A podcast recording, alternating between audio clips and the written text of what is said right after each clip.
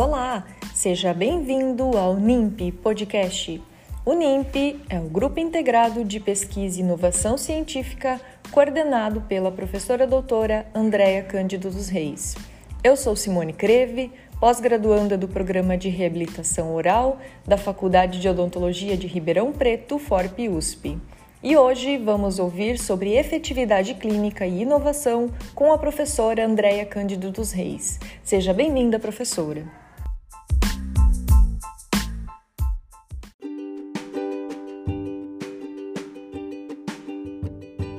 Olá a todos do NIMP, olá Simone, é um prazer estar aqui com vocês para poder falar um pouquinho sobre a nossa compreensão de efetividade clínica e inovação.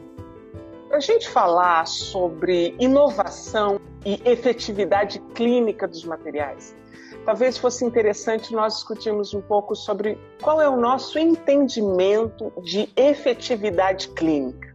Efetividade clínica é um resultado final e duradouro que nós não alcançamos com um item só.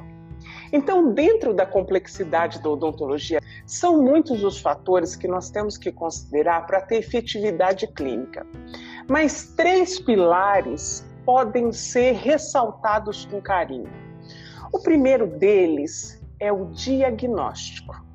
Então, não é possível a gente conseguir efetividade clínica se nós não dominarmos o diagnóstico do problema que o paciente tem. Não só o diagnóstico, que está ali instalado, uma cárie, um problema periodontal, um problema endodôntico, necessidade de extração, necessidade de colocar um implante, mas as condições sistêmicas do paciente e emocionais que levaram àquela condição. Porque é esse conhecimento que vai proporcionar que nós saibamos qual é o material, qual é a técnica e qual é o prognóstico, a continuidade, a durabilidade desse procedimento. O outro fator são os materiais e as técnicas. Falando dos materiais, são diversos os materiais que nós temos à disposição para todas as áreas. E para isso, nós precisamos conhecer dele as propriedades, a aplicação e a indicação e correlacionar esses materiais e essas propriedades aos problemas dos pacientes. Um paciente que tem uma parafunção como apertamento e o bruxismo.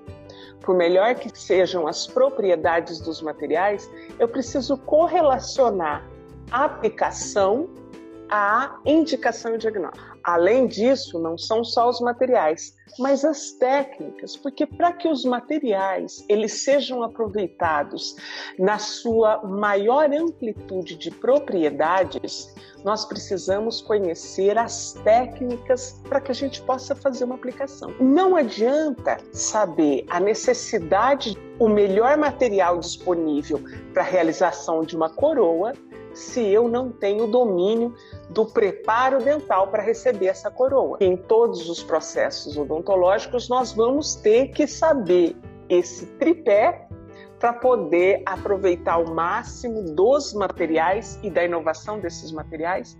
E efetividade clínica vai muito além de inovação em técnicas e materiais. Ela vai de um conhecimento que envolva diagnóstico da técnica a ser aplicada e do material propriamente dito, e da correlação entre eles. Para que a gente fale também de inovação em materiais, é importante a gente saber o que é inovação. Existe uma diferença grande entre descoberta, invenção e inovação. Descoberta é quando algo da natureza ou algum material é descoberto e há a comprovação e a concordância da sociedade científica daquela área dizendo o que, que foi descoberto. Por exemplo, foi descoberto um novo planeta, foi descoberto um novo elemento químico. Então, isso é uma descoberta.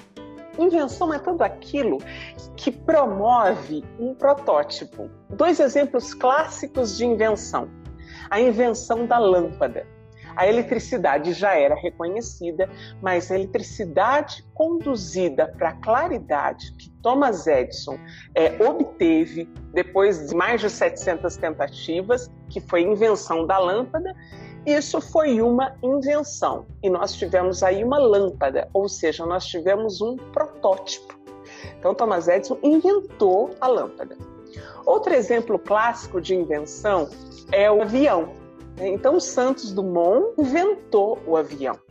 E inovação, quando nós falamos de inovação, nós falamos necessariamente de uso, aplicação e mercado. Por exemplo, a Embraer não inventou o avião, mas ela inova, desenvolve, aprimora aviões e ela coloca no mercado. Então, a inovação tem um vínculo forte com a venda, com o mercado. Na odontologia, por exemplo, os implantes odontológicos eles não foram inventados, foram uma inovação a partir de parafusos ortopédicos.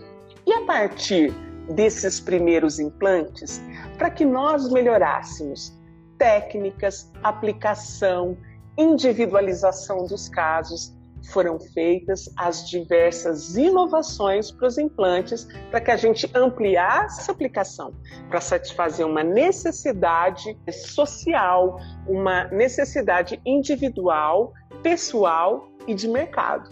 Na universidade, nós falamos de inovação em materiais, em prótese ou em técnicas, porque a pesquisa está relacionada com atenção social, atenção individual e atenção de mercado. Mesmo que uma empresa desenvolva um parafuso de implante, uma nova resina, um novo material, ela precisa de centros de pesquisa, seja universidades ou não, porque a própria empresa pode ter o seu próprio centro de pesquisa, mas ela precisa de pesquisadores para fazer a avaliação desses materiais, de suas propriedades e da sua efetividade para que a gente possa chegar no mercado.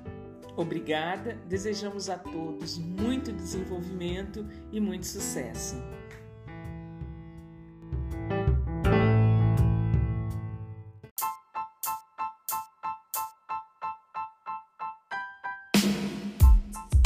Agradecemos a oportunidade de ouvir a coordenadora do NIMP, a professora Andréa Cândido dos Reis, que no podcast de hoje nos falou sobre diagnóstico, descoberta, inovação e invenção.